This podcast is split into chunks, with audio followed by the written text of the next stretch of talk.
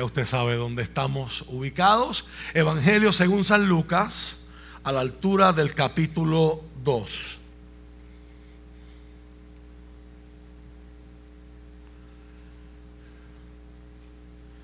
Y verso 52. Evangelio según San Lucas, a la altura del capítulo 2. Y verso 52, si su salud se lo permite, nos ponemos en pie en reverencia a la palabra de Dios.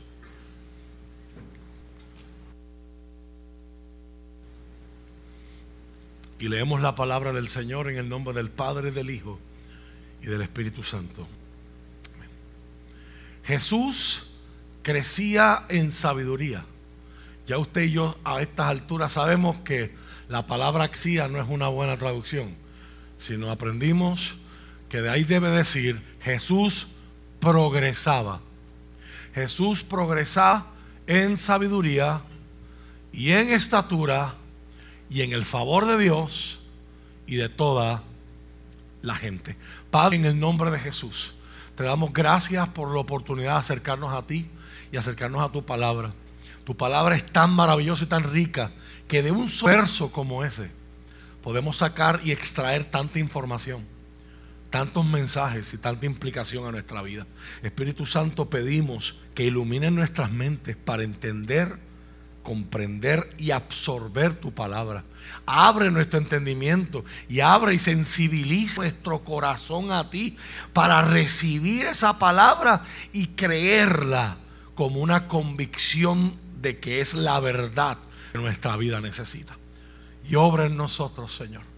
Danos tu gracia en forma de valentía, coraje, determinación, para alinear nuestras vidas a la convicción y a la dirección que tu palabra nos está enviando. Úsame, Señor, para hablar a tu pueblo y gracias por la oportunidad que representa adorarte y servir a mis hermanos en la fe. En el nombre de Jesús. Amén y amén. Se puede sentar.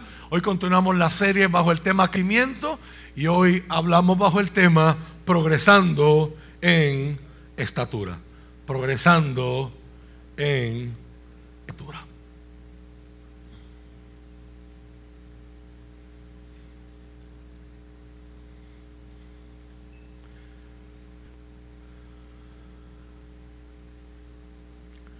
Hemos aprendido, ¿verdad? Que el, griego koiné, que es el idioma original con el que se escribe el Nuevo Testamento, ¿verdad? el la escritura de Lucas eh, usa unos textos y, unos términos bien interesantes. Kai Jesús, proeconten ente Sofía, kai heliquía, kai cariti para theo, kai antropois, que traducido es el niño progresaba. Jesús progresaba.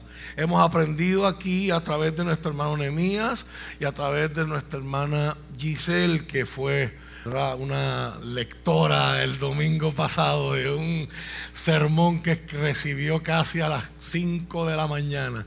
Era cuando ya no había más nada que hacer y ya era, tenía que resignarse a que el pastor no iba a llegar. ¿verdad? La idea en esta mañana y quiero forma de repaso para los que no han tenido el privilegio de estar aquí en la serie, ¿verdad?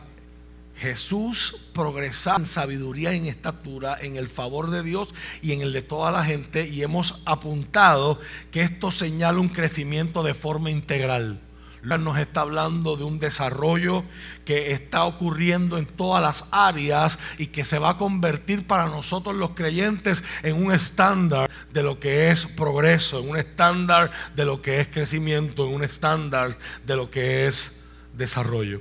Procopto, que es la palabra que usa aquí, ¿verdad? O, el, o la palabra que él conjuga, el verbo que él conjuga, se traduce como seguir adelante, se traduce como avanzar, se traduce como progresar. Lo interesante es que cuando miramos el capítulo completo, nos damos cuenta que ya Lucas ha utilizado que se traducen al español de forma similar. La primera para referirse a Juan el Bautista, diciendo, y el niño crecía. Y en español las dos se pueden pueden sonar igual, pero en el griego la palabra que Lucas usa para referirse a, ese crecimiento de Juan el Bautista, más tarde en el verso 40 del capítulo 2, para referirse al crecimiento físico de Jesús, él usa la palabra griega auxano, que significa cultivar, significa crecer físicamente.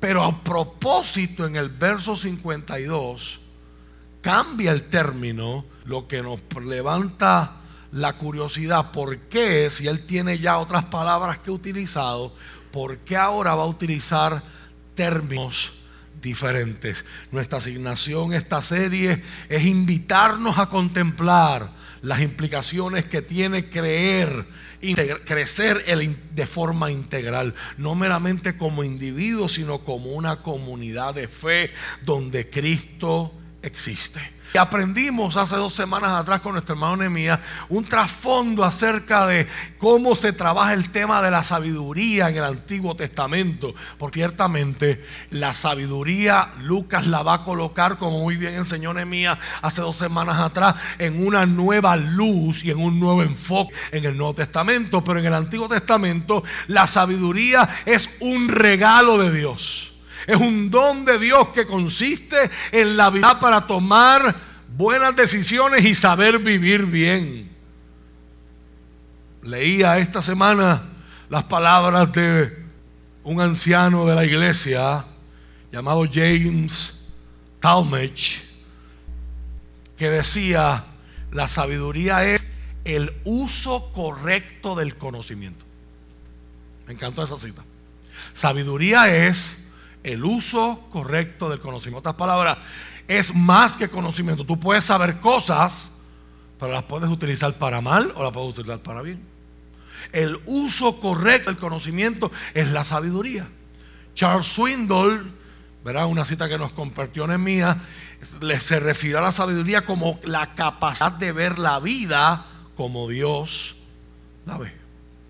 Pero aprendimos en ese sermón con Nehemías que crecer en sabiduría en el contexto de Jesús y para nosotros también implica que crecer es entender, progresar en sabiduría es entender cuál es la voluntad de Dios para mi vida y actuar en consecuencia acercarme a esa voluntad, rendirme a esa voluntad, facilitar o cooperar con su espíritu, con esa voluntad.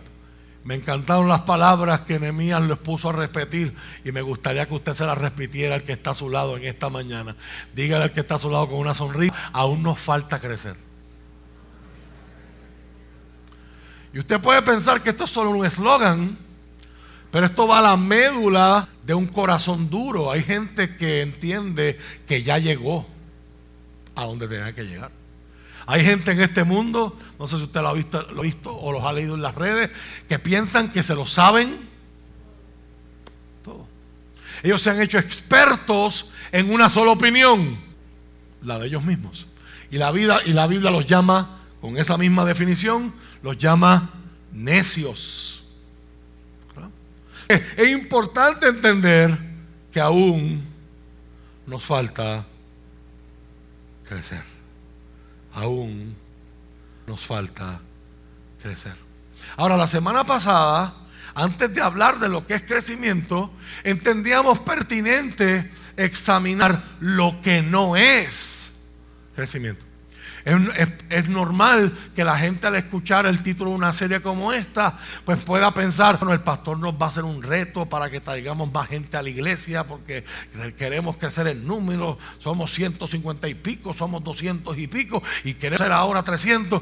Ese crecimiento no es el que perseguimos en esta serie. ¿Por qué? Dos razones. Número uno, les he dicho muchas veces que yo no quiero una iglesia grande porque tiene mucha gente. Yo prefiero pastorear una iglesia grande porque está compuesta por grande. ¿Ves que no es lo mismo ni se escribe igual? Gente que está progresando, gente que está creciendo, van a tener un impacto en la influencia que Dios los ha dado donde quiera que Dios los ha puesto. Y la segunda razón y la más importante es que el crecimiento numérico depende ni de usted ni de mí. El apóstol Pablo le escribe una iglesia que está dividida. Tiene cuatro secciones. Unos son leales a Pablo, que es el que la fundó. Otros son reales, son leales a Apolos, que era un predicador joven y que predicaba a la moda de la época. Otros eran leales a Pedro y otros hay alguna controversia según los manuscritos, pero la, mayoría de los manuscritos dicen eran leales solo a Cristo. Y eso parece ser y suena como que bien espiritual. Pero en realidad esos son los peores, esos son los que no se someten a ningún tipo de estructura, autoridad y liderato, con la excusa de que ellos solamente se someten a Cristo. Y Pablo tiene que poner en orden esa iglesia. Si usted no sabe esa iglesia, se llama la iglesia de Corinto. Pablo le escribió cuatro cartas, las dos del medio están perdidas, lo que usted y yo llamamos segunda de Corintios es la cuarta, creen los académicos. Y todo el esfuerzo de Pablo fue para traer orden a una iglesia en desorden y parte de ese desorden era la división. Pablo los regaña, los fronta con su carnalidad y le dice, le escribe cosas muy fuertes, les dice, yo pensaba que ustedes ya estaban listos para vianda, pero me doy, me doy cuenta que tengo que bajarle en el idioma puertorriqueño hoy, tengo que bajarle dos y volver a la leche para ver si la toleran. Porque esas carnalidades que ustedes están teniendo de estar divididos y pensar de que han crecido por aquel, por el otro, por el otro, están fuera de foco. Pablo dice, yo sembré, Apolo regó. Pero si esto ha crecido, es porque el crecimiento lo ha dado Dios. Eso es importante que entendamos eso. Pablo ahí no está hablando solamente de crecimiento numérico. Pablo está hablando de todo el crecimiento. El crecimiento lo da. Una verdad muy importante. Y la semana pasada Giselle les habló de unos mitos que la gente tiene. Y la palabra mito se define como cosas que la gente piensa que son verdad, pero en realidad cuando usted los analiza, son mentiras mitos que la gente tiene sobre el crecimiento y utilizamos como modelo el pasaje de Lucas capítulo 18, donde Jesús cuenta la parábola del fariseo y el publicano, que los dos están orando.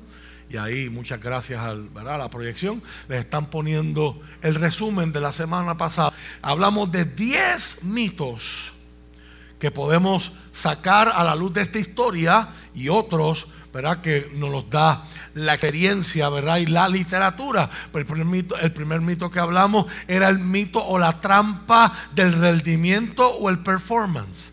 Vivimos un mundo donde se fomenta la competencia. Es bueno ver, ahorita en el saludo vi a alguien por ahí pintar rubio. Ah, míralo por acá. Y es que bueno que a pesar de que perdimos no se han despintado. No, sé cuántos vieron el meme, ¿verdad? Que que había un río dorado de la gente quitándose el, rubio, ¿verdad? Eh, esta fue una semana de altibajos, donde aprendimos nuevas frases. ¿Por qué pones un pitcher que lo están paliando? Que me da la gana. ¿Y por qué no lo sacas si le están dando palo? Porque no me da la gana. Y ya tú sabes, y semillita, semillita, semillita, semillita. ¿Verdad? Fue semana de memes nuevos, ideas nuevas, momentos bonitos que unen al pueblo. y curiosamente, no hubo asesinatos, no hubo crímenes. Sí. Olvídate del oro, olvídate del campeonato, ya por, ya por eso nada más hay que reconocer a esos muchachos, hay que estar muy, muy orgulloso de su gesta. Sin embargo, sin embargo, la forma en la que el deporte nos ha formado, el deporte lleva por el rendimiento, por lo tanto, el que tiene mejores números le pagan más, es mejor cotizado. aunque a veces los números no cuenten toda la historia, pero los números en el deporte hacen diferencia. Y eso nos puede llevar a pensar que nosotros también tenemos que producir números, producir resultados. Y aquí yo he enseñado muchas veces que Dios no está pendiente a los resultados, los resultados los produce Él. Dios está pendiente a los procesos. Los procesos para llevar a esos resultados son los que prueban y, los, que, los que confrontan nuestra vida, los que moldean a nuestra vida y transforman a gente ordinaria en gente extraordinaria. Así que recuerda siempre que Dios está más enfocado en tu vida, en los procesos que tú atraviesas y cómo los manejas, que los resultados que tú puedes lograr en tu vida. El fariseo tenía ese error. Él está bien contento y él, su oración es una oración de gracias. Gracias porque yo ayuno dos veces por semana. Yo no fallo en mi viejo. O sea, él lo que está presentando en su oración, ¿qué es? Rendimiento. Aquí están mis estadísticas, Señor. Soy un ayunador, me acabo de inventar la palabra. Soy un ayunador profesional, dos veces por semana. No fallo en mi diezmo. Para él eso era, estoy por encima de este. Interesante, ¿no? Segundo mito, juzgar por los estándares equivocados. Te agradezco que yo no soy un pecador como este. ¿Usted se imagina estar en una sinagoga o en un templo y que alguien estuviera orando así al lado de usted? ¿Se imagina? Gracias Señor porque yo no soy como la su. eso, Imagínense, algo va a pasar, a menos que uno esté masoquista y yo me voy de aquí, porque si esta gente. ¿Quién va a querer estar en culto así? Interesantemente, obviamente es una parábola. El publicano no se fue, el publicano se quedó.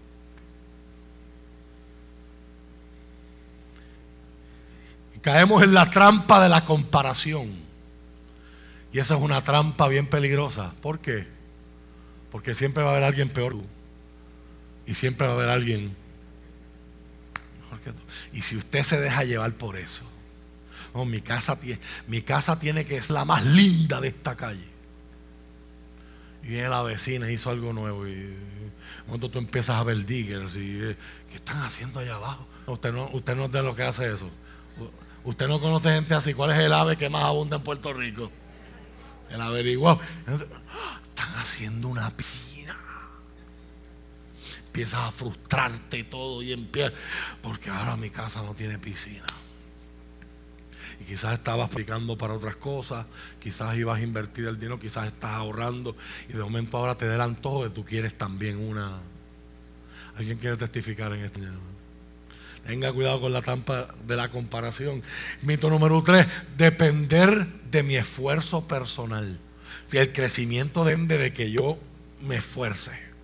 Y aprendimos que el esfuerzo personal no es la fuente del verdadero crecimiento. Y ya te cité la palabra de 1 Corintios capítulo 3, donde Pablo dice el crecimiento lo da Dios. Mito número 4, pensar que el crecimiento se trata de un conocimiento profundo o académico de la Biblia. Creer eso sería reducir el cristianismo a una religión gnóstica o a una de las religiones del mundo donde lo que te salva es lo que tú sabes. Todos hemos conocido gente que sabe mucho, sabe mucha Biblia, pero no la viven. Que el crecimiento no es tener información en mi mente esa información tiene que provocar, tiene que tener un efecto, tiene que llegar al corazón, tiene que llegar a mis manos, a mis pies, a mis teclados, tiene que llegar a mis ojos, tiene que llegar a mi boca a la hora de hablar, porque si no, solo es mucha información. Tenemos que estar de acuerdo con algo y obedecerlo son dos cosas distintas.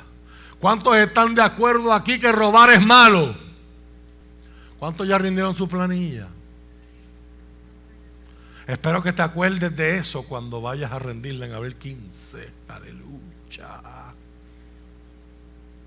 Estar de acuerdo con algo y obedecerlo son dos cosas muy distintas. Punto número 5, pensar que el crecimiento es una línea recta, que progresa hacia arriba y que podemos medir cada día y decir, hoy soy más maduro que ayer. Pero la realidad es que hay temporadas donde estamos y nos sentimos atascados.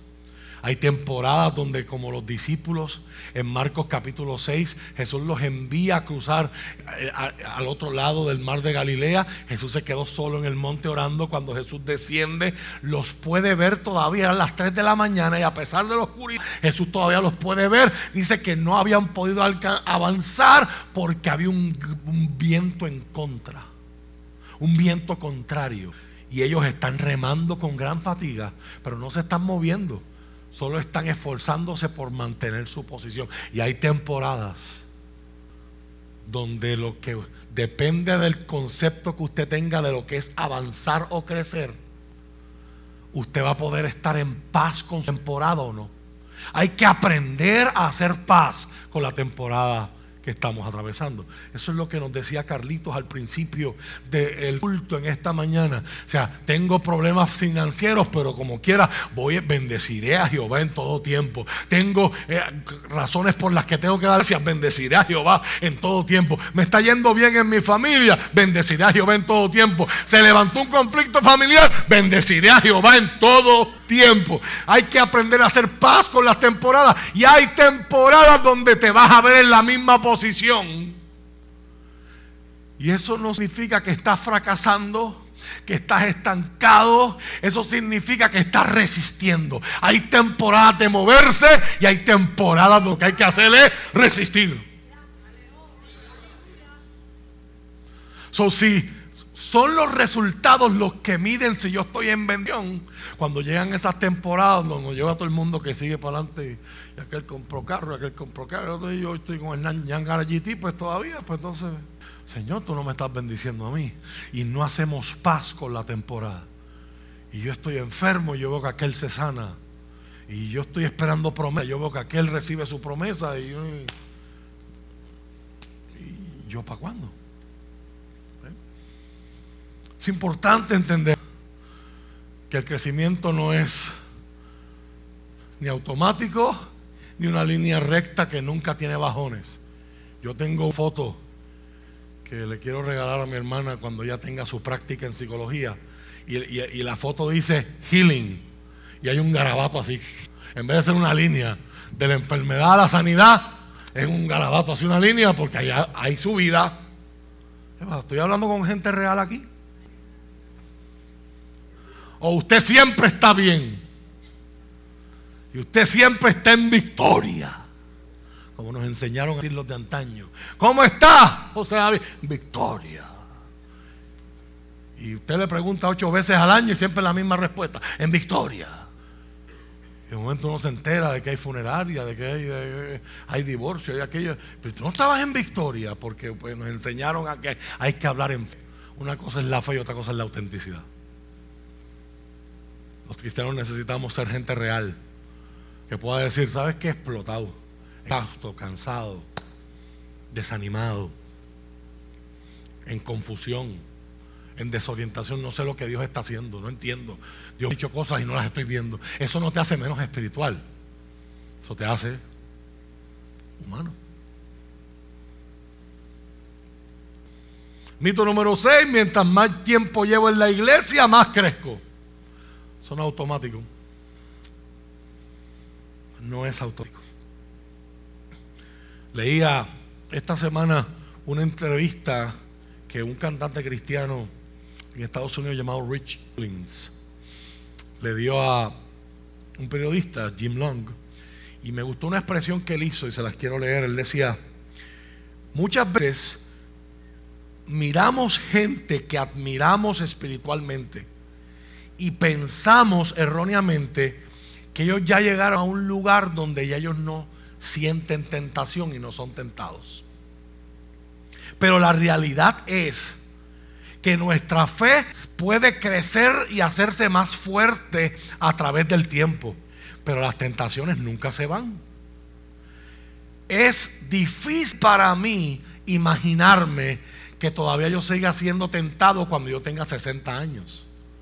Pero cuando yo tenía 20, tampoco me podía imaginar que iba a estar siendo tentado tan fuerte como estoy haciendo tentado ahora que tengo 40. ¿Qué nos muestra esa expresión que hace ese cantante cristiano? la realidad de la vida del creyente, que es una lucha diaria. O sea, hay gente que yo me encuentro en iglesias que yo voy y, les encanta decir, yo estoy aquí, yo estuve aquí, yo la primera piedra y este templo lo construí yo. Y entonces, si eso lo mezclamos con el concepto ese de señority puertorriqueño, ¿cuántos se acuerdan de eso? De ese tiempo atrás, donde la gente pensaba que los trabajos eran permanentes, seguros. Y la vida nos enseñó, la ley 7 y otras cosas nos enseñaron otra realidad distinta. ¿Verdad? Y a veces pensamos, yo llevo 30 años en esta iglesia, que automáticamente se traduce eso a crecimiento. Pero un discípulo del apóstol Pablo escribe en la carta a los hebreos y dice, hay algunos de ustedes que se supone que a estas alturas ya fueran maestros, pero todavía niños. Así que el crecimiento no es automático. Tiene que ser un proceso coordinado de cooperación en Dios. Mito número 7, y este es muy prevalente y muy peligroso y muy sutil. Mientras más cosas yo tengo, más creo. Y vemos los Job de la vida, vemos los Abraham de la vida, decimos, la gente eran bendecidos, la gente tiene que bien arriba. Pero la realidad es que las bendiciones recibidas no tienen que ver nada con el crecimiento. Hay gente muy de Dios y uno los ve con los ojos de la vista humana y uno dice, wow, qué bendecidos están. ¿Y qué dijo eso? De aquel hombre que decía, voy a deshacer mis graneros y voy a construir unos más grandes, porque es que tengo tanto que me cabe para guardar. Y Jesús en la parábola dice, necio, esta noche vienen por tu alma. ¿Y de qué le valiere al hombre si hubiese ganado todo el mundo y se pierde su alma. Mito número 8, el crecimiento espiritual es algo místico. Es solo para algunos que le dieron esa unción, esa investidura, esa gente especial. Pero eso no es cierto. La Biblia nos deja saber que el crecimiento espiritual es bien práctico. Cualquier creyente puede desarrollar hábitos necesarios para el crecimiento y los conocemos en la vida cristiana como disciplinas espirituales. Hábitos que fortalecen y enriquecen y nutren nuestra relación con Dios y eso será uno de los temas que hablaremos cuando hablemos de crecer en el favor de Dios. Mito número 9, es bien popular hoy día, hace falta un código te voy a entregar, coja esto, coja esto, te voy a entregar una llave. Yo me acuerdo, hubo un tiempo donde todos los profetas te entregaban llaves. A mí me dieron de Filadelfia, me dieron llaves de Belice, me dieron, yo decía, ¿y qué yo hago con esto? el alcalde me va a invitar, tú sabes, voy a ir a Disney gratis, tú sabes. Fiebres que pasa a la iglesia, a ver, nos salimos de la escritura y empezamos a estirar los chicles. Pero la realidad es que aquí no hay atajos. El crecimiento es gradual. Tú no te le puedes colar a nadie. Tú no se supone que no estés pendiente a cómo va el otro, cómo va. Estés pendiente a cómo vas tú. Y mito número 10. El, mito, el, el crecimiento se demuestra por lo que sabes. Cuando la realidad es que el crecimiento se demuestra a través de tu conducta, a través de tu comportamiento. ¿Cuántos se acuerdan de la pregunta que nos hacían cuando éramos niños? ¿Qué tú quieres ser cuando crezcas? ¿Qué tú quieres ser cuando seas?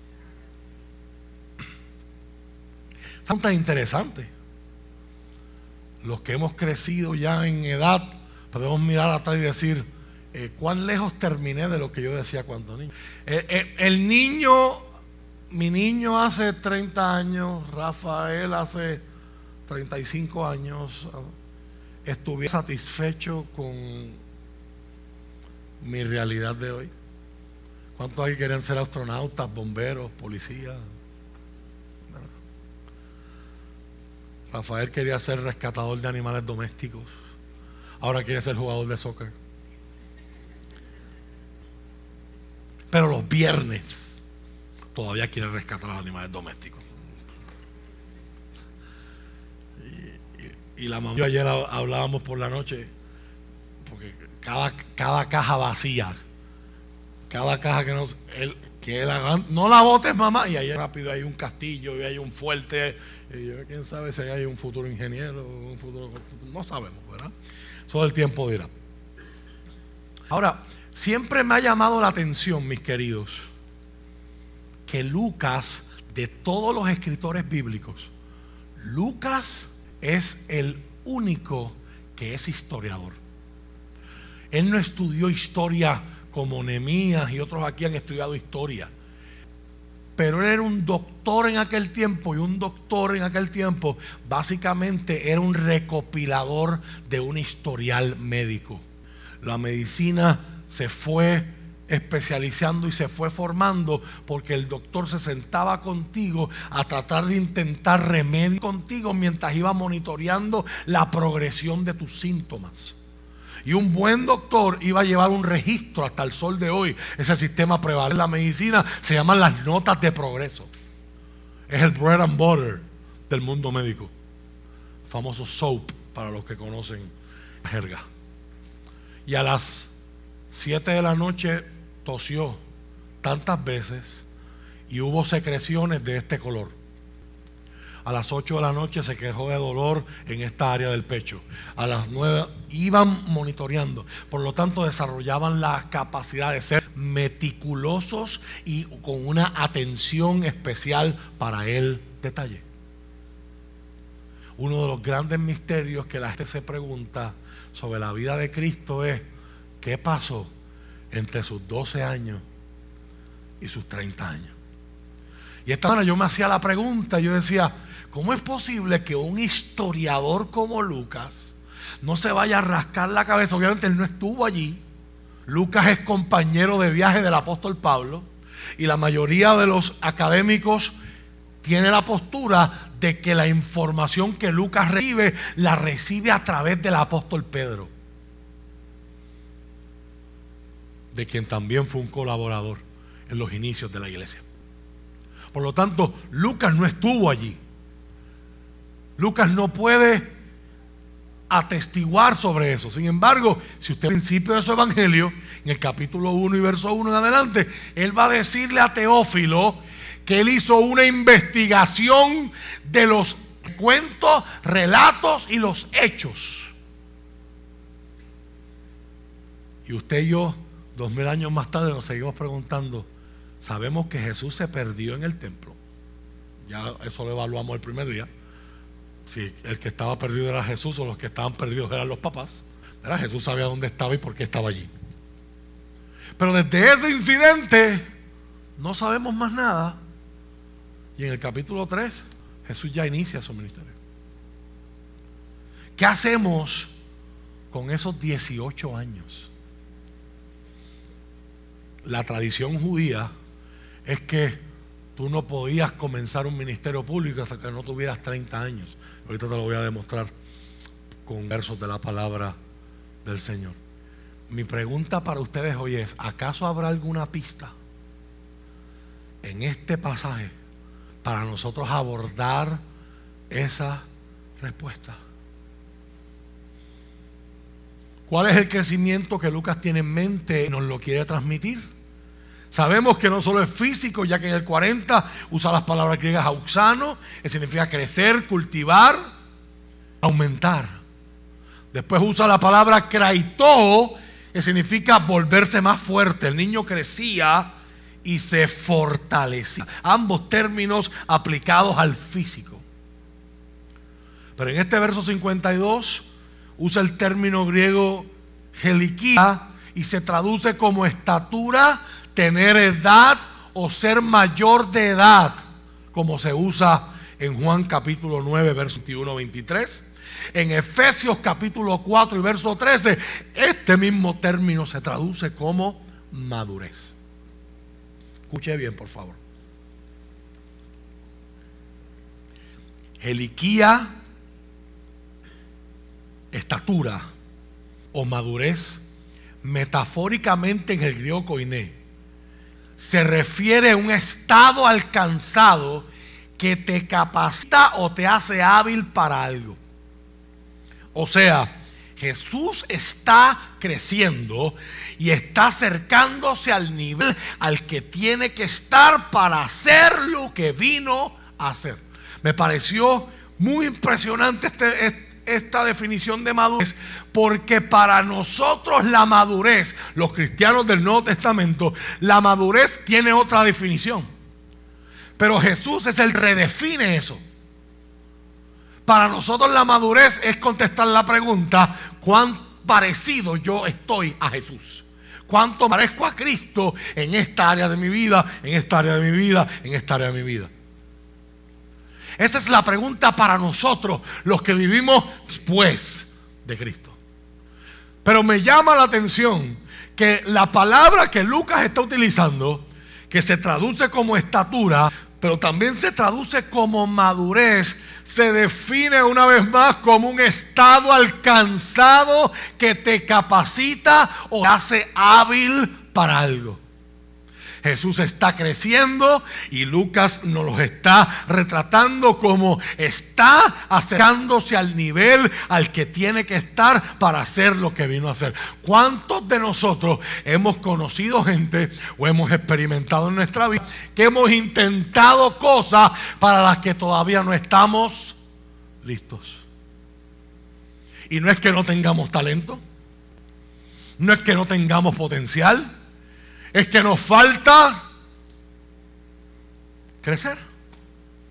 Nos, falta, según Lucas, madurar.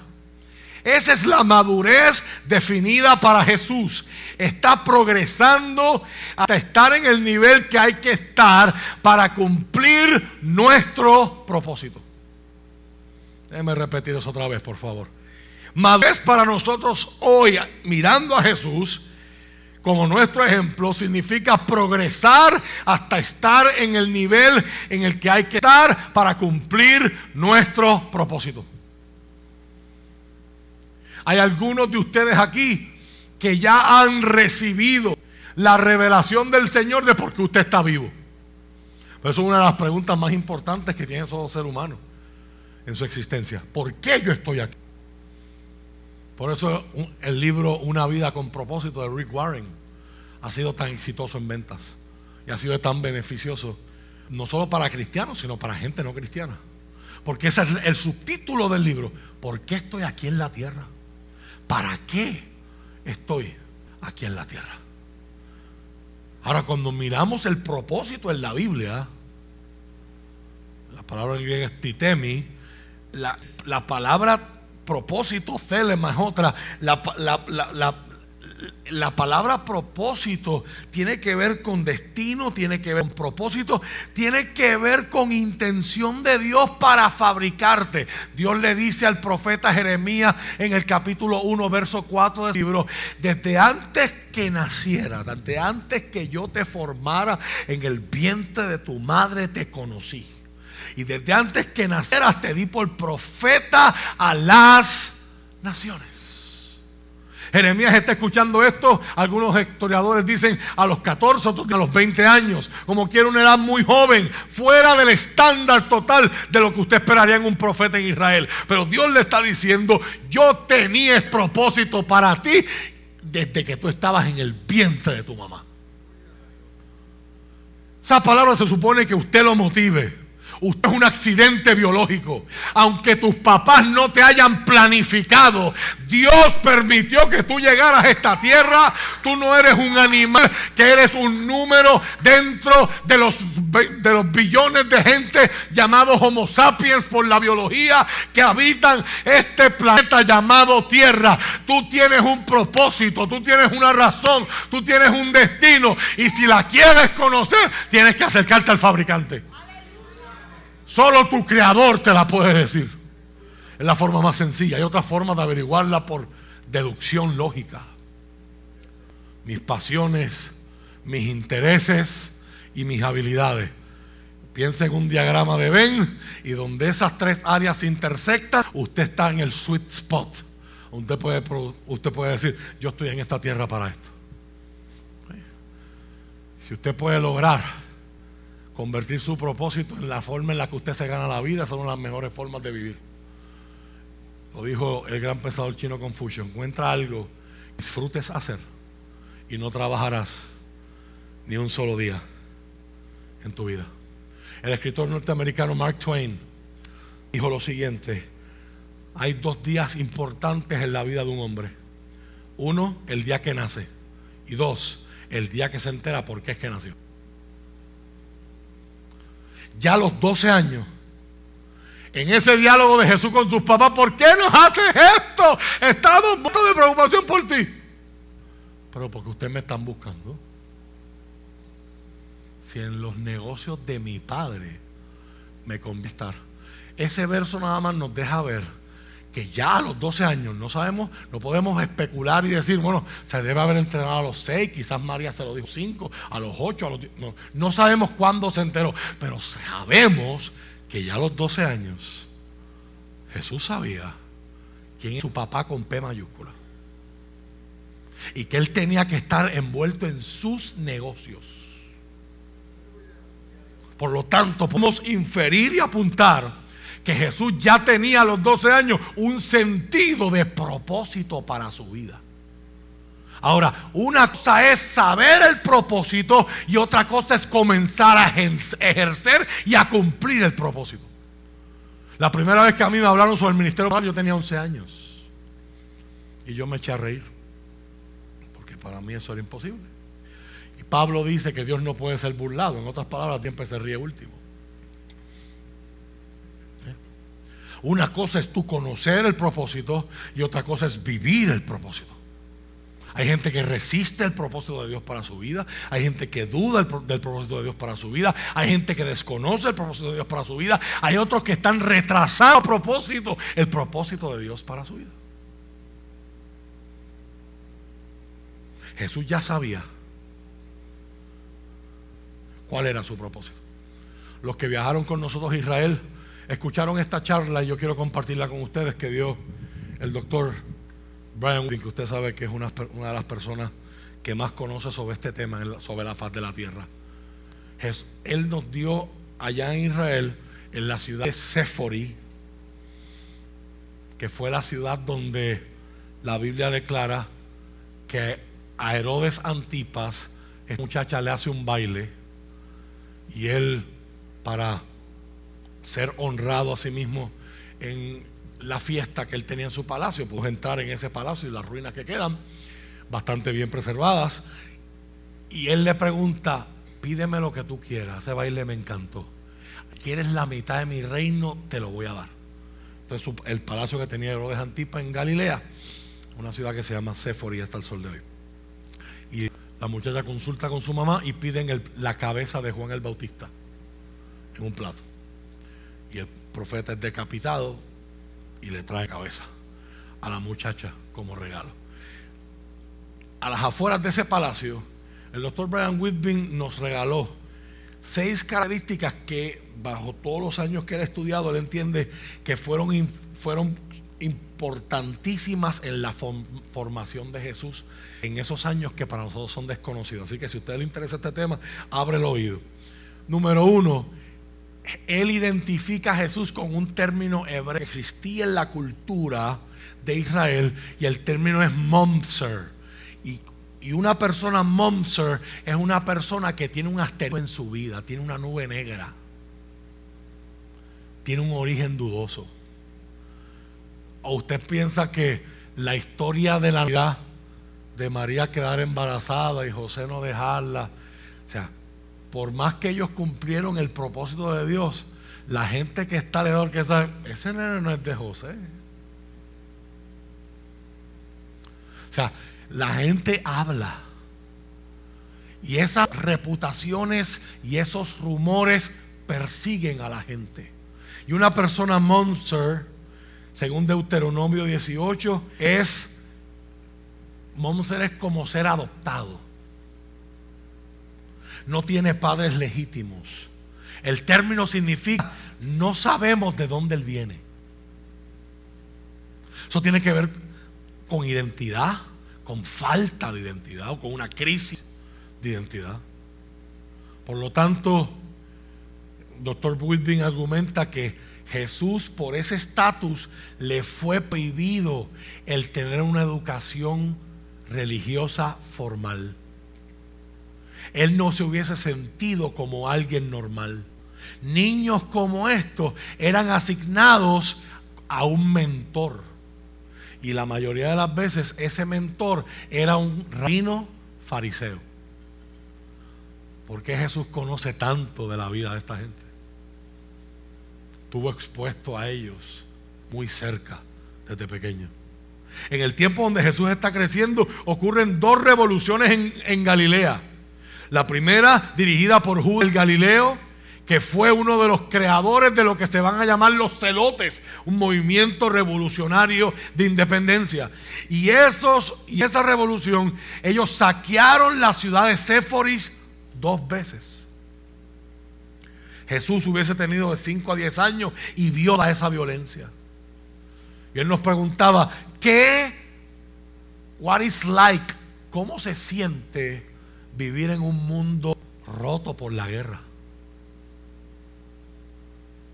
Con inestabilidad política. Factor número 3. Jesús vivió en pobreza. Habrá sentido el peso de la deuda y la pobreza. Número cuatro, Jesús tuvo que trabajar desde niño. Habrá sido drafteado, habrá sido seleccionado para trabajar con un nombre de persona más adulta. ¿Y por qué sabemos eso? Porque la Biblia no vuelve a mencionar a José después de los 12 años. Por lo tanto, se que después de ese incidente en el templo, José fallece y bajo la estructura social judía, las mujeres no podían trabajar. Por lo tanto, Jesús como hijo mayor, a la edad joven que hubiese tenido, se tuvo que ir a trabajar. Se tuvo que ir a trabajar para sostener a su mamá y sostener a sus hermanos y hermanas menores. ¿Cómo sabemos esto? Jesús hace referencia en sus parábolas al teatro Jesús habla del hipócrita. Eso es un término del teatro. Nosotros tenemos problemas con ver esto porque nos han enseñado que Jesús es un carpintero. ¿Sí o no? Pero la palabra en griego no es carpintero. La palabra en griego es tectón. Y tectón significa en griego un obrero especializado. A skilled worker. Algunos piensan que la, especialización se tiene que haber dado en el área de la educación religiosa. Y otros piensan también, con lo que yo estoy de acuerdo con ambas, que Jesús se convirtió en alguien que trabajaba la piedra, un masón, a mason en inglés. Y que trabajó en pueblos como Séfori y Betseán, que ambos quedaban cerca de Nazaret. Y si algún día usted va a Israel, usted se va a dar cuenta que esos pueblos están llenos de mármol y de formaciones en piedra que tuvieron que ser hechas culpidas. Y allí había teatro. Eran ciudades cosmopolitas, eran ciudades judías galileas, pero que habían sido hechas por Herodes para impresionar a los romanos. Por lo tanto, había una, una influencia externa bien grande de la que Jesús se tuvo que haber empapado. Número 6, el doctor Whitby argumenta que habrá sido forzado a irse de su, de su, tierra por la relación y su asociación con Juan el Bautista. La Biblia nos dice que Herodes Antipas empezó a preguntar quién es ese Jesús que la gente está nombrando.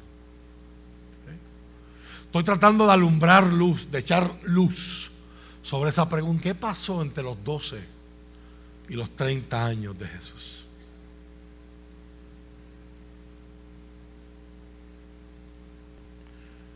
Por ejemplo, si usted va a, la palabra del Señor, porque como te quiero llevar antes de cerrar en esta hora, ¿Cuál es la aplicación que, que yo quiero que usted se lleve de esto? ¿Qué significa progresar en sabiduría? Cuando yo veo el desarrollo de Jesús, a la luz de lo que te acabo de presentar, tengo que llegar a unas conclusiones. Número uno, tengo que saber que Jesús tenía prioridades claras. José no estaba, por lo tanto, ¿quién cuidó familia? El ejemplo que estamos viendo de Jesús sin hablar es que antes de irse a predicar por el mundo y a cumplir su propósito, esos años anónimos, Jesús cuidó de su casa. En esta iglesia todo el tiempo estamos repitiendo que la familia es el primer ministerio. Y nuestro Señor Jesús dio el ejemplo. Y es importante que todos esos hombres y estas mujeres que me escuchan en esta hora, que están sumando y restando, tratando de hacer de tripas corazones, cómo me voy de viaje en estas vacaciones, cómo pago aquello, cómo saldo lo otro, cómo me, desconecto de Luma y me voy al sol y todas estas cosas que todos estamos pensando. El Jesús que tú y yo hemos decidido seguir como discípulos para que Él sea nuestro maestro. Es un Jesús que nos entiende, estuvo en nuestros zapatos. Él conoció los problemas de tratar de ganarse la vida de tener la inseguridad que tiene la vida de un hombre trabajador y que era por contrato. Aquí no habrían leyes de protecciones y sindicatos y esas cosas. Se trabajaba jornal por día. Jesús conoció la vida de un hombre trabajador. Tuvo que bregar con clientes difíciles malapagas, exigentes, que no pagaban sus deudas. Jesús tenía sus prioridades claras. Al punto que a los 12 años, en vez de estar pendiente de salir con los papás y estar en la caravana, se mete al templo y empieza a hacer preguntas a todos los maestros, los escribas, los sacerdotes tenía sus prioridades claras. Yo sé cuál es mi propósito, pero no estoy donde tengo que estar. Yo quiero regalarte este que me encantó. La lucha más grande que usted va a librar es entre dónde estás y cómo llegar a donde tú quieres llegar. Es una lucha que se, se, se lucha y se lleva a cabo se libra todos los días. Y por eso, el que va a progresar tiene que tener prioridades correctas. El rey Salomón expresó en el libro de Proverbios, sin profecía, dice la reina Valera, el pueblo se desenfrena. En el original hebreo, la palabra que aparece ahí no es profecía, es sin visión. La visión es la idea que yo tengo de dónde quiero llegar, de a dónde voy. Sin una visión me desenfreno. La palabra desenfrenar significa empiezo a cambiar de carril, empiezo a cambiar de direcciones. Yo he conocido gente, pero creo que el ejemplo de, un muchacho que yo conocí en esta iglesia lo, expone bastante bien ese estereotipo. Era un muchacho que empezó en las redes de mercadeo y cuando él llegó a la iglesia, llegó con For Life. Los que se acuerdan de For Life, pues ya tú sabes que estamos hablando para allá, para los 90, early 2000s. Y, y a los dos meses, no, ya For Life no sirve, ahora es Melaleuca. Ya no, no, no es Melaleuca, ahora son unas cosas para que, para que no pagues luz en tu casa, se lo conecta a la nevera y eso va a ser, y eso milagro te baja la luz. Y entonces, cuando tú le digas, mira, todavía está con las extensiones. No, no, ahora estoy en contra. Entonces uno como pastor decía, ok, pero vamos a enfocarnos, muchachos. Un día sentaba conmigo, no, es que yo quiero casarme, yo quiero una pareja. Y al otro día, un par de meses lo voy a llevar con una muchacha lo más linda. Y mire cómo va la. Ay, no, yo no estoy seguro que me quiero casar. Yo, tú te peinas o te haces rolo. Uno no puede decir esas cosas en consejería, uno tiene que ser más polite, más diplomático. Decídete. sin una visión clara, Hoy día me ofrecen esto y me llama la atención. Mañana me ofrecen esto y me llama la atención. ¿Y qué dice Santiago? El hombre de doble ánimo es inconstante en todos sus caminos. Es como las olas del mar que van y nunca llega a ninguna parte. La visión es la que me va diciendo, ¿cuáles son mis prioridades? ¿Cuáles son las cosas que yo no puedo negociar en mi vida? En este tiempo libre, y usted sabe que comemos, cuando hablamos de compromiso, ¿se acuerda de las piedras grandes en el envase? Son mis prioridades. Yo no puedo negociar este espacio libre, negociar esto, pero esto no lo puedo negociar. Yo necesito aprender de Jesús. Yo necesito seguir a Jesús. Yo necesito servir a mi familia, construir mi familia, nutrir mi familia, invertir mi familia. Si eso no es prioridad, en el día a día la rutina te va a matar te va a ahogar, te va a distraer. Jesús tenía sus prioridades claras. Segunda conclusión a la que tengo que llegar, alcanzar el propósito de Jesús, envolví a esperar. Uy, se dañó el sermón. También que ibas, pastor. Si Jesús, era el Hijo de Dios, tuvo que esperar para cumplir su propósito, ¿qué te hace pensar a ti? Y me hace pensar a mí que todo el tiempo, toda la vida nos vamos a ir por el carril expreso. Que todo el tiempo nos vamos a colar en la fila. Que todo el tiempo vamos a llegar a la tienda y el parking de al frente es el que va a estar abierto.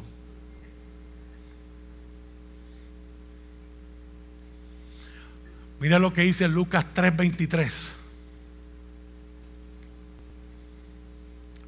Lucas va a empezar la genealogía de Cristo para demostrar su humanidad.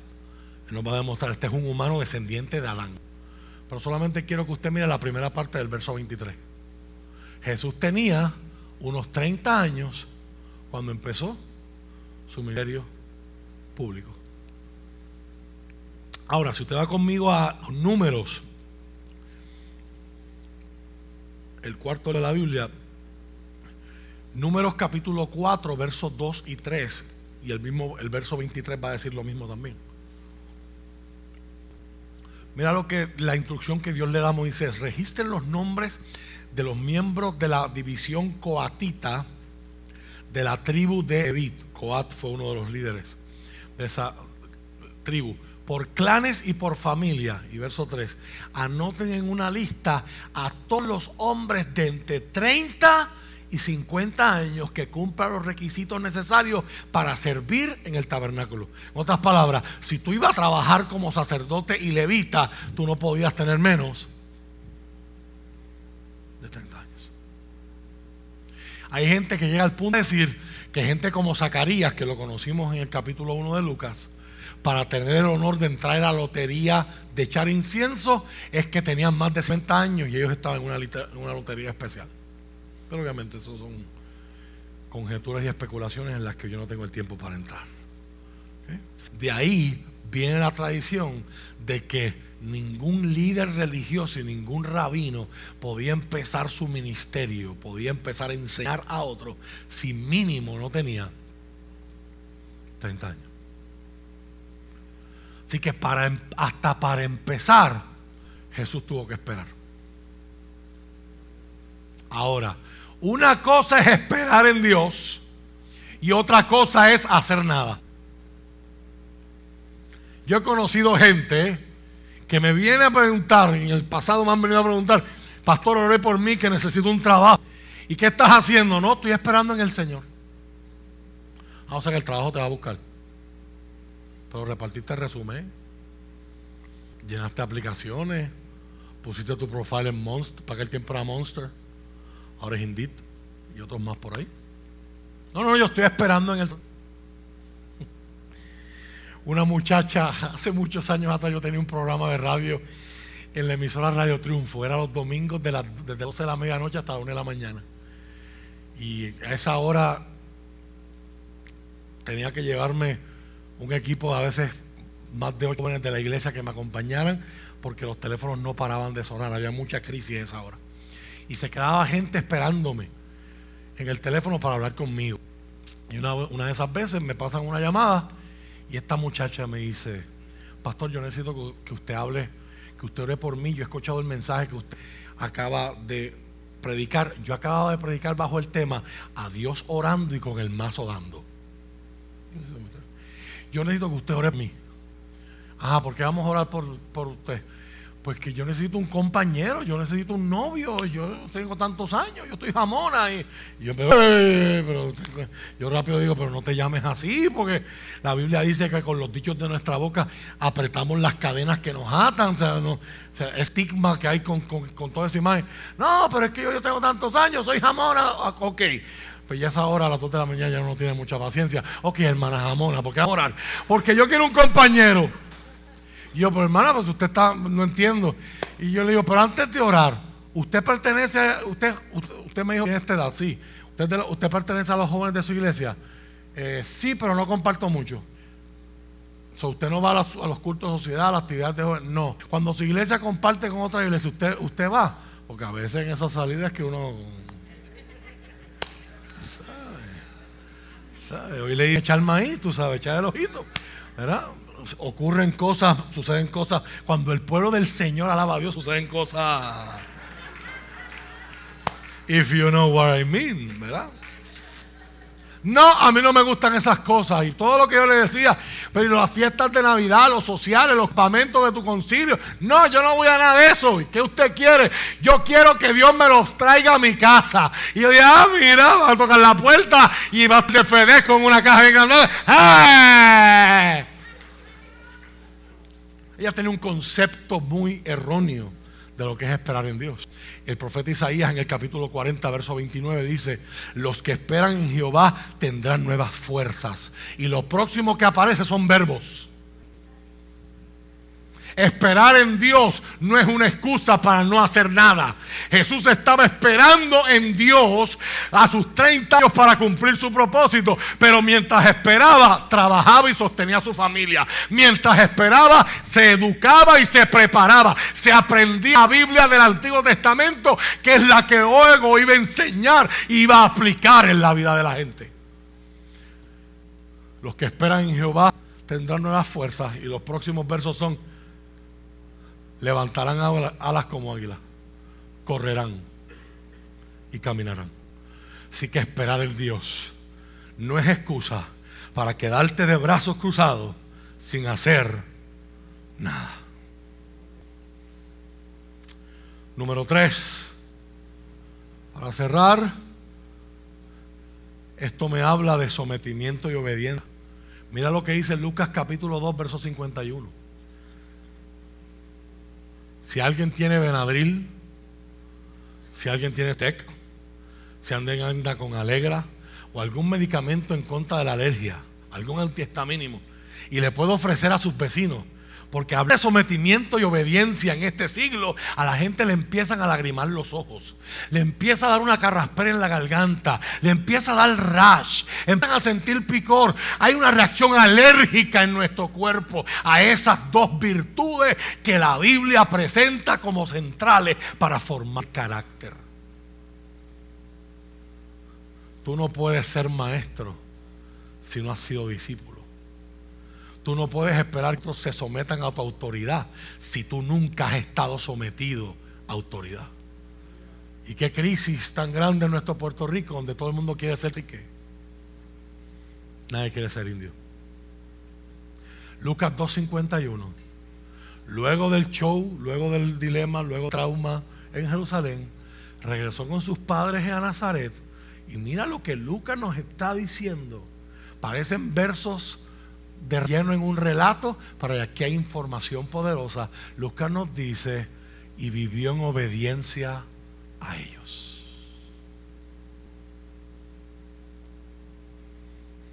Mientras esperaba el tiempo para cumplir su propósito.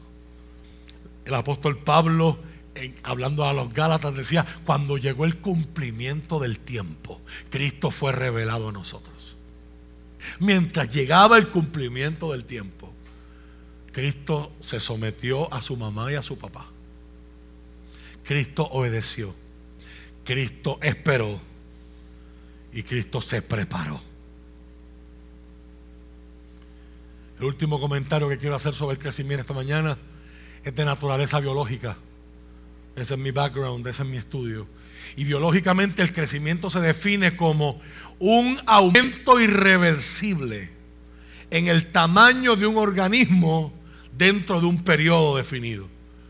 En biología el crecimiento es un aumento irreversible en el crecimiento en el tamaño de un, de un organismo en un periodo específico. Y en biología, no tiene que aprenderse esto, por favor, pero en biología se hablan de dos tipos de crecimiento.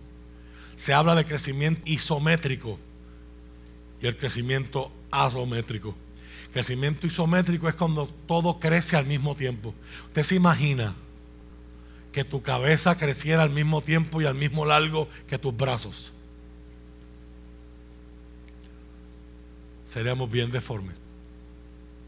Por lo tanto, el crecimiento que vemos en la naturaleza, que es otro testimonio de la programación y el diseño de Dios como autor, es un diseño donde algunas cosas crecen un tamaño y otras crecen más, otras crecen menos. Y eso es lo que da forma.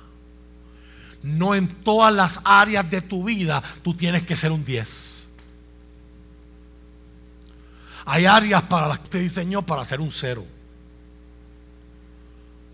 El ejemplo más, ejemplo más sencillo que todo el mundo entiende. A ti te puede encantar cantar, pero quizás Dios te diseñó como un cero. Mientras que un pavarotti de la vida, Dios lo diseñó con un 10 en la garganta. ¿Se entendió? Yo puedo querer cantar y en la ducha doy unos conciertos tremendos porque solo la ducha me está escuchando. Bueno, y mi familia sí me soportan en la parte de afuera. Pero si Dios no me dio eso, por más clases que yo tome o talleres que me den, pues yo voy a quizás aprender a entonar, pero nunca voy a hacer un 10, porque no nací con eso. y hay otra gente que sin tomar clases son 8, son un 9. O sea que si se esfuerzan en desarrollar su don, el cielo es el límite. Y ahí es donde viene el conocerse uno mismo. ¿En qué áreas Dios me ha hecho 8? ¿En qué áreas soy 10? ¿En qué área a, esta persona se tiene que romper la cabeza y a mí me sale por naturaleza?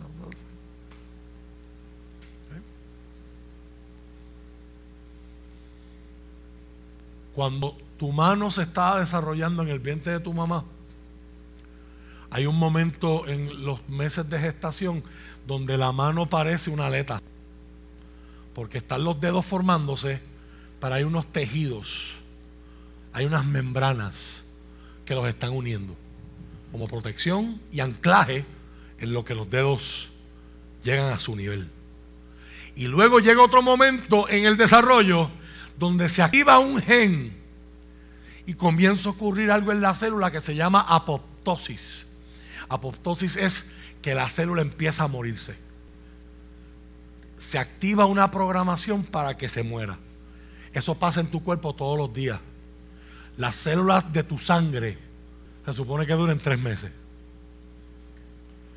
Cuando en el cuerpo humano ese mecanismo genético falla a nivel de la célula, células que supone que se mueran siguen creciendo. Y usted sabe lo que te acabo de definir: cáncer.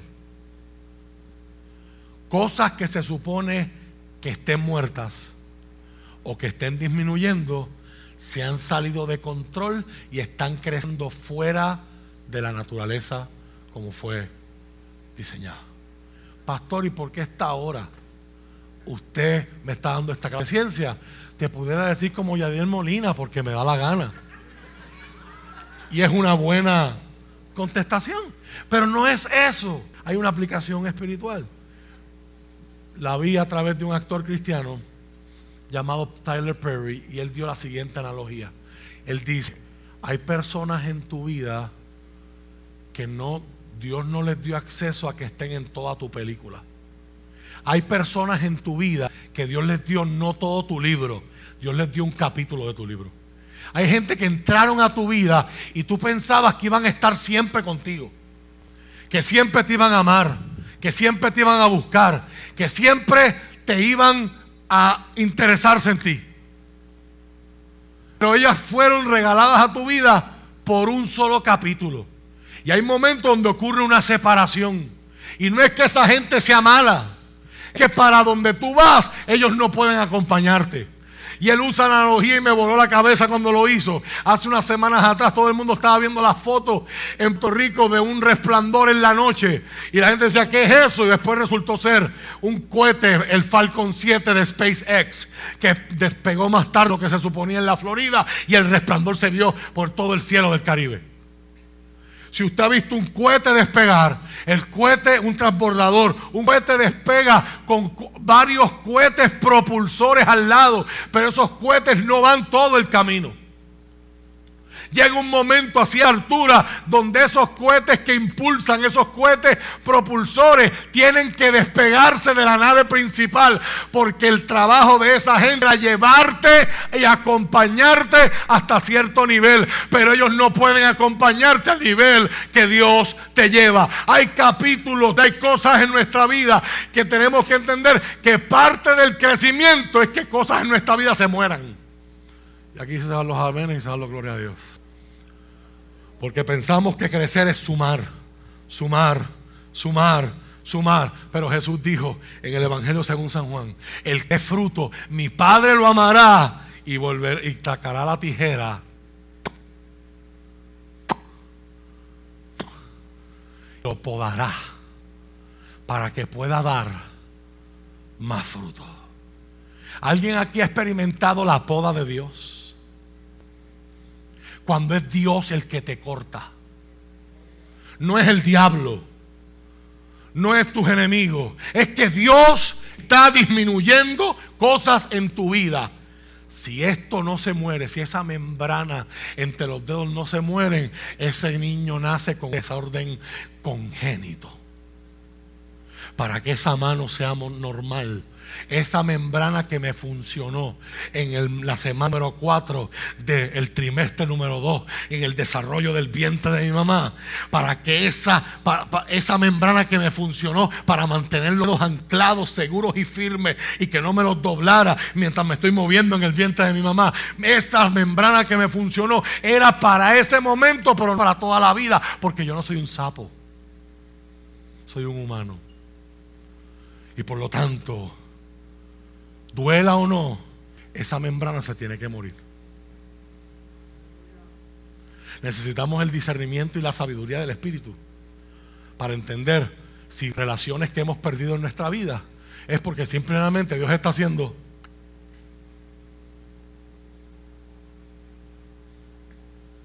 y el Señor me acaba de dar convicción en mi espíritu hay gente que nos está visitando aquí en busca de respuestas y ya el Señor está empezando a dar respuestas en su vida. Cosas que tú no entendiste por qué se cerró. Cosas que tú no entendiste por qué te hirieron. Tú no entendiste por qué lo que antes te iba bien ahora te está saliendo mal. Por qué la gente que amaba, que te amaba, ahora te está dando la espalda y tú no eres esencial en sus vidas. Y ahora te estás entendiendo que Dios te está Dios te está preparando para un próximo nivel y ese no es el próximo nivel de ellos. Ellos te acompañaron al nivel 7, pero en el nivel 8 ellos no pueden entrar porque Dios tiene otro trato en sus vidas, pero Dios a ti te va por este otro camino.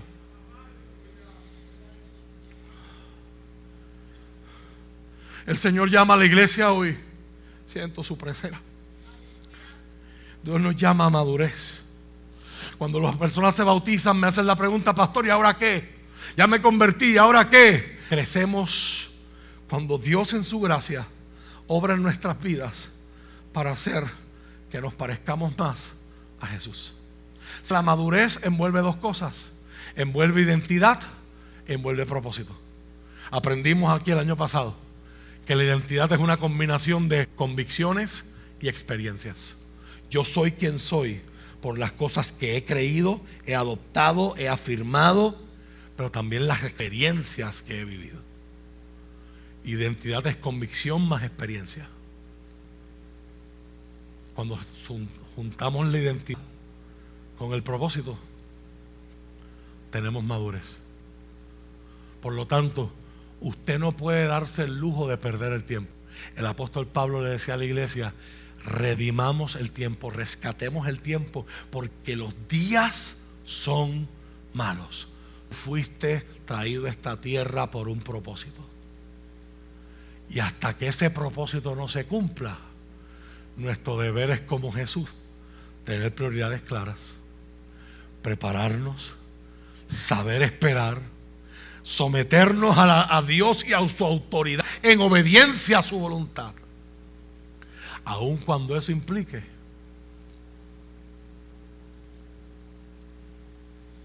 que Dios permite escenarios dolorosos en tu vida. Que Dios permita escenarios de muerte en tu vida. No te estás muriendo. Dios te está haciendo crecer. Esto no para.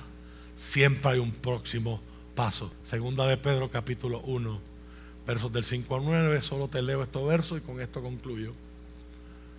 Aquí hay un ejemplo excelente que a mí me gusta llamar en la Biblia progresión.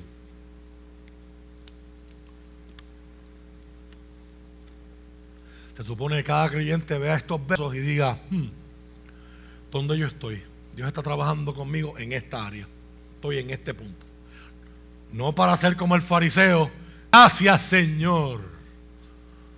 Que el santito diga, gracias Señor porque Nereida está en el nivel 5 y yo voy por el 8. La, la, idea de esto es que yo me mire a mí mismo. Si estoy en el nivel 2, ¿qué necesito para llegar a ese nivel 3? Si el que está en el carril al lado mío está por el nivel 10 y el otro va por el nivel 50, eso es irrelevante. Yo voy en mi carril. En vista de todo esto, esfuércense al máximo por responder a las promesas de Dios. Complementando, la reina Valera añadiendo a su fe. El punto de partida es la fe, es la confianza. La confianza en Jesús, la fe salvadora. Ese es el punto de partida. Dios me recibe como yo llego, pero no me va a dejar así. Me, ama demasiado como para dejarme así. Comienza a transformarme a la imagen de su hijo. ¿Y cómo se hace eso? La madurez. añade a su fe una abundante provisión de excelencia moral. moral. La Reina Valera lo traduce como virtud. A la excelencia moral, conocimiento. Al conocimiento, dominio o control propio. Al control propio, con perseverancia. A la perseverancia, con sumisión, otra vez sometimiento. Alguien, si no dice amén, diga ouch. A la sumisión a Dios, afecto fraternal, amor de familia con los hermanos en la Dale para atrás, por favor. Verso 7. Verso 7, por favor. El afecto fraternal, ¿cuál es el próximo paso? Mira qué sencillito. Amor por todos. Ahí están los enemigos. Ahí están los traicioneros. Ahí están los bochincheros. En el lenguaje de los pastores hay cabezones. Amor por todo, por el que te honra y el que te deshonra. El que te es leal y el que te traiciona. El que te, el que te valora y te tiene en estima y para el que no significas nada. El que tú es, es tu amigo o el que es tu enemigo. Amor por todo. ¿Cuántos estamos ahí ya? No, yo amo a todo el mundo. Yo no tengo problemas con nadie. Mi corazón está limpiecito como, el, como un niño de dos meses de nacido.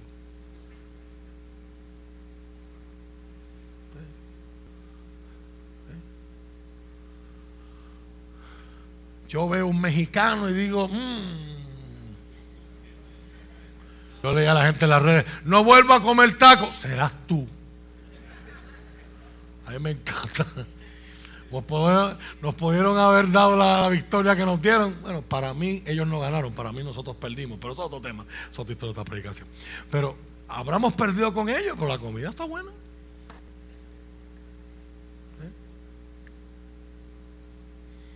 ¿Eh? imagino que lo mismo le pasará a los venezolanos que a nosotros nos dieron una pela. Y anoche le sacaron el juego del buche a los, de Estados Unidos. El mismo error de Puerto Rico. Un pitcher que estaba tirando mal y lo dejaron en vez de sacarlo. Porque me da la gana.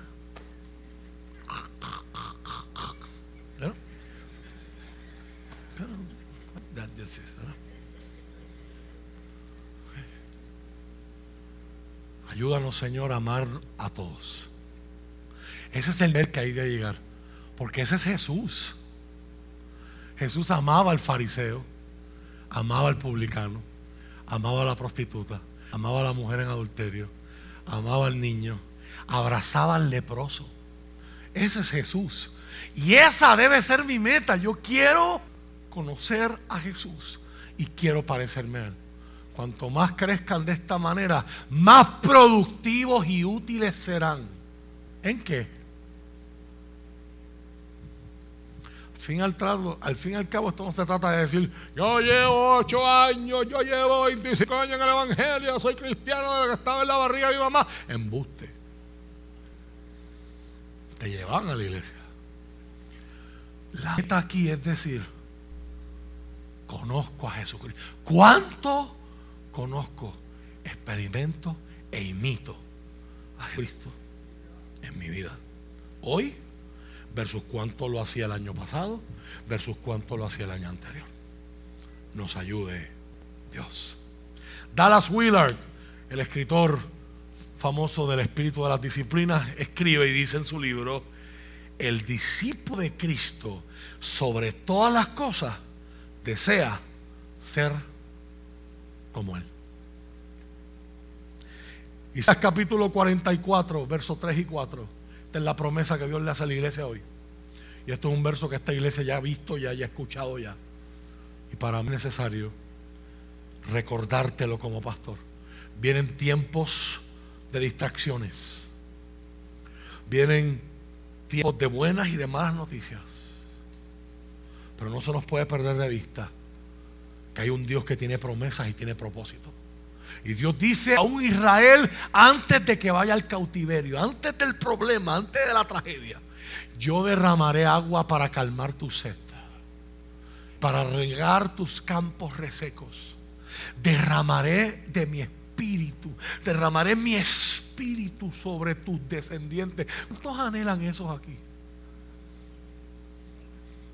Yo sueño con ver niños llenos del poder de Dios. Yo sueño con ver niños llorando, profetizando, tomando micrófono y diciéndole unas cuantas verdades en la cara a unos cuantos adultos. Necesitamos escucharlo. Mi espíritu derramaré sobre tus descendientes, mi bendición sobre tus hijos. Si usted pone eso, si, me lo puedes poner en Reina Valera 1960. Como dijo Carlito ahorita. Esa es la que llevamos por dentro. Yo derramaré agua sobre el sequel, ríos sobre la tierra árida.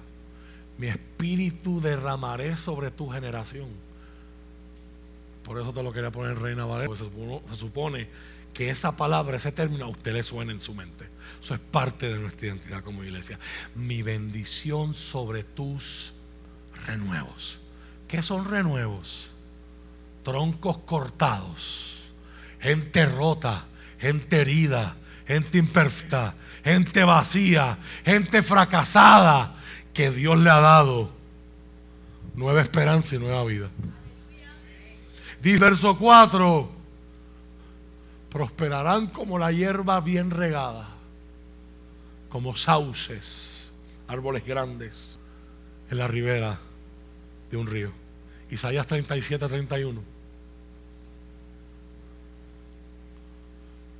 Se lo pone también en Reina Valera. Y lo que hubiere quedado en la casa de Judá. Y lo que hubiera escapado. Ahí están pensando en el remanente. Me encanta esa expresión. Yo quiero que usted se la lleve al corazón. Volverá a echar raíz. Y dará fruto arriba. El fruto de arriba es lo que la gente ve. La raíz de abajo nadie la ve. Pero la raíz de abajo es la que va a sostener el crecimiento de arriba. Así que usted pregunta, ¿qué hizo Jesús desde los 12 años hasta los 30 que empezó? A los 30 empezó a dar fruto. Pero esos 18 años que nadie sabía quién él era, estaba echando raíces. Y en este tiempo hay un montón de gente desesperada porque los vean, por los likes, por los, por los follows los shares. Pero si Dios te permite crecer como Dios quiere hacerte crecer y tú no tienes las raíces fuertes para sostener ese crecimiento, así mismo creciste.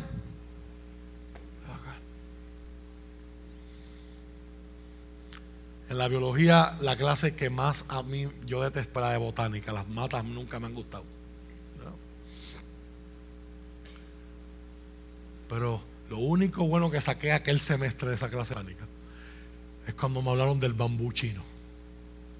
Usted lo siembra y si no marcas dónde lo sembraste, se te olvida. Porque van a pasar cuatro a cinco años que tú no ves nada por encima del terreno. Todo ese tiempo está echando raíces, raíces, raíces. un momento en un solo año crece 30 metros por encima del suelo, 90 pies de alto. La pregunta filosófica entonces, ¿cuándo creció el bambú? ¿Cuánto, ¿Cuánto tardó en crecer? ¿El año que tú lo viste? ¿O los años que estuvo echando raíces para abajo? Para luego dar fruto. Arriba. ¿Eh? Dentro del llamado que Dios te ha hecho, dentro de tus metas y aspiraciones como familia, ¿qué significa para nosotros hoy hacer la agenda de echar raíces para abajo? en este año 2023. Estamos pendientes al fruto, queremos el resultado. No podemos ignorar, ignorar eso, así nos programó nuestra sociedad. Ese es el chip. Quiero el resultado. Pero ¿cómo se produce ese resultado? Echando raíz hacia abajo. Cuando les estaba leyendo los mitos, me recordé de una excusa que alguien usaba que muchas personas han usado a través de la historia. se sientan conmigo y si tienen la foto que te envié por WhatsApp, me dicen, pastores que yo me estoy secando aquí. Mi hermano hace memes, no lo encontró, pero yo no lo encontraba por el celular. Él me hizo un meme con esa foto que dice arriba, la cara que pongo cuando me dan sus excusas. Entonces usted nunca va a ver eso en las redes. Eso es algo yo interno para deshogarme. El Espíritu Santo me dice, no, pues usted. Y, está bien, pero yo la miro. Cuando me dicen, yo estoy seca, yo me estoy secando aquí, la, primera pregunta que hay que hacer para, para contrarrestar ese mito es, mira a tu alrededor, alrededor hay gente creciendo. Porque si tú miras a tu alrededor y lo que ves es mortandad, muerte, muerte, muerte, sequedad, desierto por todas partes, pues tú dices, yo no estoy creciendo, yo estoy secándome y la culpa la tiene el terreno. Y obviamente en la analogía que estoy haciendo, el terreno somos nosotros como iglesia. Pero yo le pregunto a esas personas que me han dicho esa excusa, a lo largo de la historia y al lado tuyo, gente, tú puedes mirar gente que esté a tu alrededor en la iglesia y esté creciendo. Porque si, al lado tuyo hay gente creciendo, el problema no es la tierra.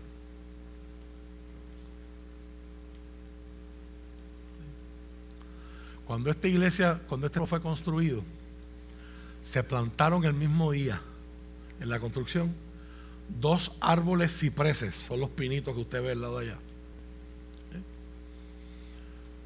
Y durante años el árbol de la derecha crecía y el árbol de la izquierda se quedó bonsai.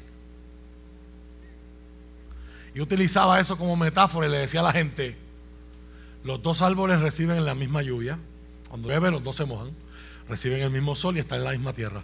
Uno creció y el otro no. El crecimiento es una decisión personal. Al pasar del tiempo, le hice tanta burla al otro árbol que parece que me escuchó y se empató. Y, cuando llegó María, aquel árbol se fue. ¿verdad? podemos seguir sacando metáforas por ahí. ¿verdad? Aquel estaba bien alto, pero parece que sus raíces andaban bien profundas. Nos ayuda el Señor a todos en esta mañana. Os Guinness, un filósofo muy prestigioso en el cristianismo, dice, como seguidores de Jesús, somos llamados a vivir a experiencia de uno solo.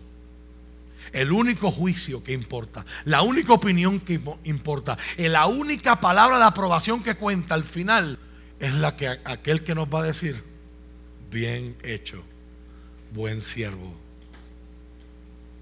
y fiel. Si es Luis en el mero cristianismo, un libro excelente dice, Cristo dice, dame tu todo. Yo no quiero tanto de tu tiempo o de tu dinero o de tu trabajo. Yo te quiero a ti. Yo no he venido a atormentar tu ser natural. Yo he venido a matarlo.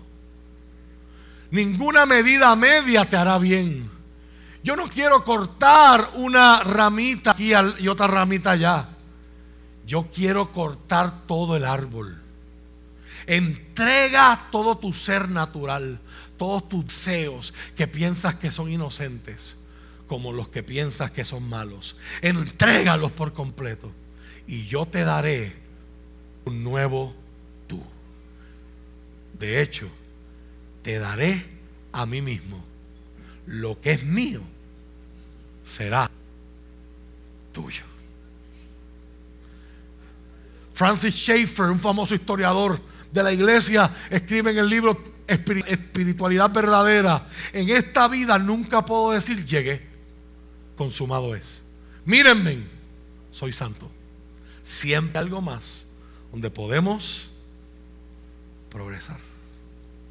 Dietrich Bonhoeffer, teólogo alemán que escribe el libro El, el Discipulado, dice, solo podemos alcanzar perfecta libertad y disfrutar la fraternidad y la comunión con Jesús cuando su orden, su mandato, su llamado al discipulado absoluto es apreciado por completo.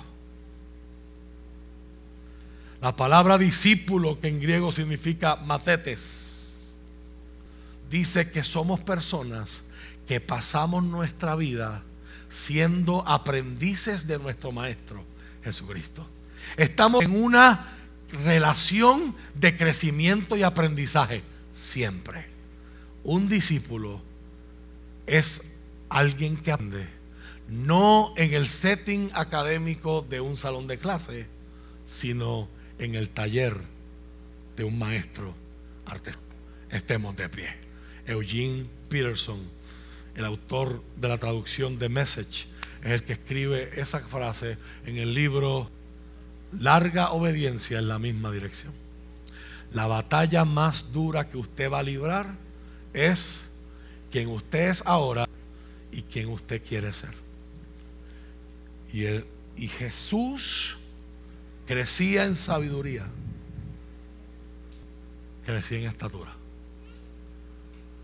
Una de mis tesis en esta serie es el orden en el que Lucas los presenta no es accidental.